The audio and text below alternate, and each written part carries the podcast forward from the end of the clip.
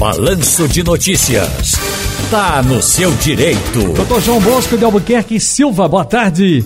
Boa tarde, filho. Boa tarde. O que tá, jornal? Tudo bem, amigo? Tudo jóia. Vamos trabalhar? Vamos trabalhar. Eu fico com a dúvida aqui porque eu vou tratar de uma, uma ação contra um ex-marido que em 2019 e a justiça concedeu a essa senhora o direito de alimentos por dois anos. Ao final do prazo de recebimento está perto mas ela não conseguiu ainda ingressar no mercado de trabalho por conta da pandemia. O que deve fazer? Eu não sei, não está aqui claro se tem ou não filhos. Eu já quero emendar o seguinte: no caso, eu me casei. Eu vivi, eu vivi 30 anos com Val. Aí Val agora eu deu no, quer dar no pé, eu também quero dar no pé. Só que Val trabalhou, Val trabalha, ou Val de repente está desempregada. E aí eu tenho que sustentar Val ou Val tem que me sustentar? Como é que é isso? Explica pra gente. Não tem filho na parada.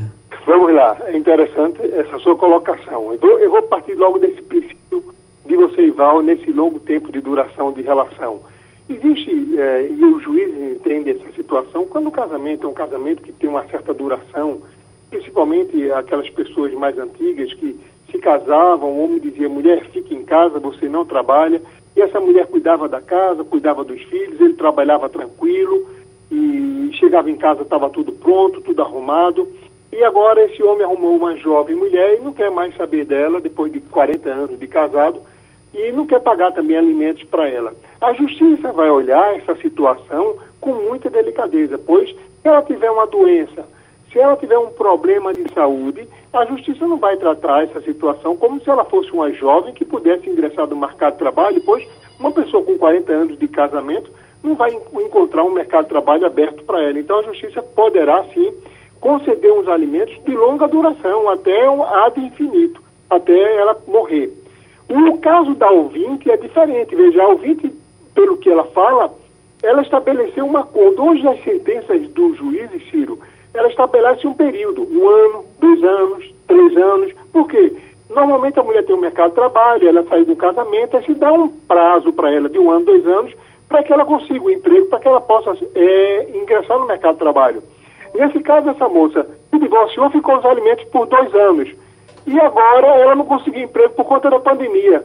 Ela pode pedir que alargue esse tempo, eu entendo que sim, ela pode pedir para alargar esse tempo e ela vai ter que entrar na justiça e essa juíza não conseguir, me dê mais um ano e a justiça vai estabelecer mais um ano ou não.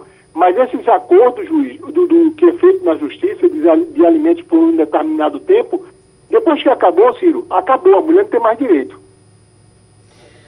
Agora veja, é, a mulher e o marido decidiram pelo divórcio, estão fazendo a partilha do patrimônio na comunhão parcial de bens.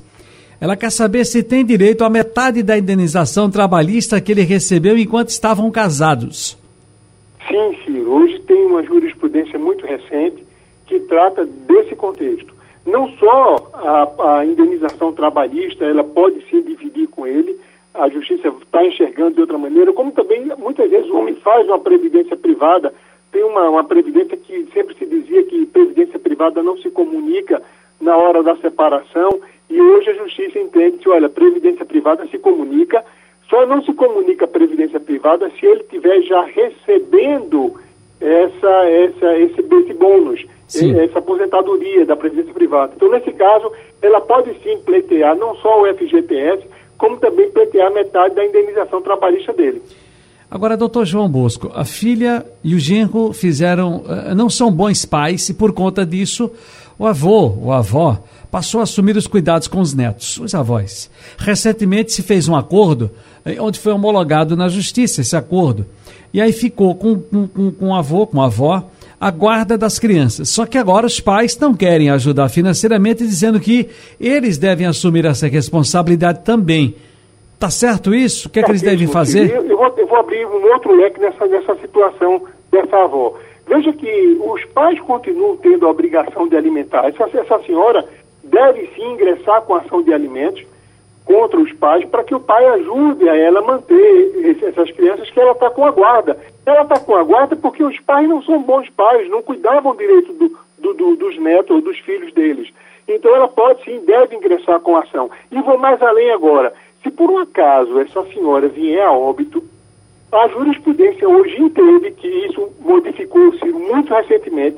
Então, aquelas avós que têm a guarda do neto, se por acaso ela vier a óbito, a pensão que ela recebe, ou a, ou, ou a aposentadoria que ela recebe, isso transmite para esses netos, mesmo não sendo filho dela, que antigamente houve muita fraude com, com avós querendo ter a guarda do filho e a justiça estava bloqueando.